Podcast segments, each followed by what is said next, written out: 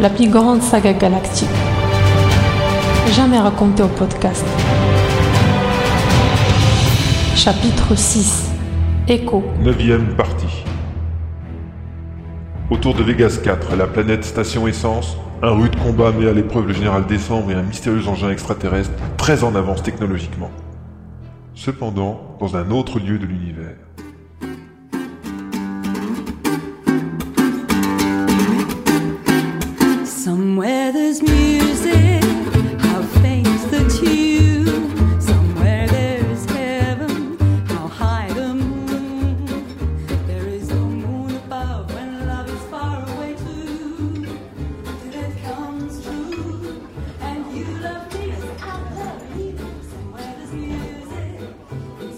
Sur chaque transporteur de l'Exode se trouve une multitude de commerces de différents standings. Comme dans un quartier normal ou dans une petite ville, ils sont parfois dispersés, parfois regroupés le long de grandes allées communes que deviennent de fait des passages commerçants. On y trouve des supermarchés, des magasins spécialisés de vêtements ou de bijoux pour de multiples bourses, des bureaux de tabac avec les nouvelles gazettes du vaisseau et même celles d'autres transporteurs. Les communautés s'étant parfois regroupées sur plusieurs engins, les médias étaient un des liens possibles. Sur le transporteur numéro 7, un restaurant prestigieux occupait le centre de la principale allée commerciale du vaisseau. Toute la façade de ces trois étages était affublée de deux hautes colonnes de simili-marbre, sur lesquelles étaient sculptées des danseuses ensorceleuses du Sud, inspirées de l'ancienne mythologie de Materwan. D'où son nom, Elle sauve, le Sud en langue locale.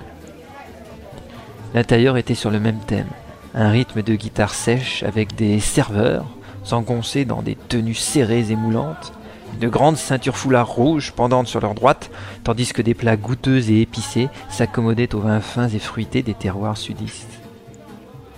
Au dernier étage étaient reçus les invités de haut standing, les VIP comme on disait, et c'était tout naturellement là que l'on avait dressé la table du commandant du transporteur, qui par ailleurs avait gratuitement table ouverte. Benkana se tenait droite dans son fauteuil, une coupe de Porto à la main, amicale, serviable, mais moyennement détendu dans sa tenue protocolaire blanche d'officier de la flotte.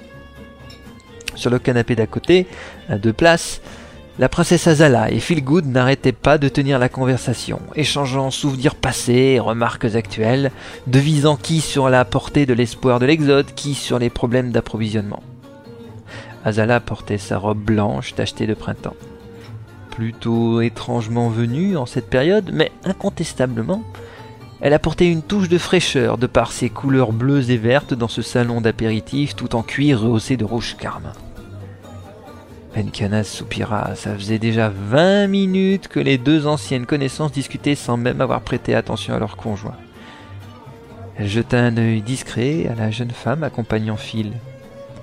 La mécanicienne blonde du nom d'Adenor Kirishi, installée dans un fauteuil jumeau de celui de la commandant, ne manquait certainement pas de charme et recelait des attributs physiques propres à intéresser tout mâle digne de ce nom ou femme de goût. Se levant posément, Benkana traversa les quelques mètres les séparant, puis, ayant attiré son regard, l'invita à se rapprocher des magnifiques verrières sculptées donnant sur la cité intérieure. Je me suis dit que vous aimeriez également avoir une conversation avec quelqu'un plutôt que de patienter à boire verre après verre. demanda Benkana. Ah oui, commandant, je vous avoue que je commençais à trouver le temps long. Il semble que Phil et la princesse se connaissent depuis longtemps. En effet, depuis la révolution Castix en fait. Mais peut-être vous en a-t-il parlé lui-même déjà. Non, je creuserai le sujet avec lui un de ces jours. Il a sûrement de nombreuses choses à raconter, comme ce soir. Bah, pardonnez-leur.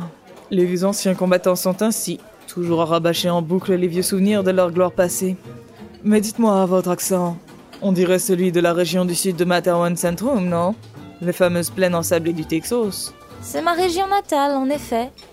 Même si je tente de perdre mon accent, je pense que je me trahirai encore pas mal de temps. répondit doucement Adenor, les yeux dans son verre de liqueur. Du coin de l'œil, Bengana poursuivait l'étude attentive de la jeune femme. Certes, elle était agréable à admirer. Son mignon nez retroussé au milieu de fossettes parfaites, son beau visage soutenu par une mâchoire volontaire et encadré d'une chevelure blonde soyeuse, ses petites épaules musclées qu'un col bateau laissait nonchalamment apparaître. Celle-ci releva soudain la tête après quelques secondes de silence, puis regarda Benkana droit dans les yeux. Vous dévisagez souvent vos hôtes ainsi, commandant Benkana. Celle-ci eut une sorte de hoquet, puis se ressaisit. Sourit, plissant les yeux, puis se tourna vers les bâtiments visibles derrière la verrière. Oh, vous savez, quand je suis hors service, il m'arrive de ne pas maîtriser mes faits et gestes. Et vous êtes très séduisante. Ce monsieur Phil est un homme chanceux. L'autre gloussa, puis vida son verre. Elle s'excusa et se dirigea tranquillement vers le bar pour une nouvelle commande. La voix déjà lui disait quelque chose, mais Benkana venait de croiser un regard bleu, azur, dur, froid, un regard lourd de sous-entendu. Qui que soit cette femme, son intuition lui hurlait le danger. Un raid d'univers. À suivre.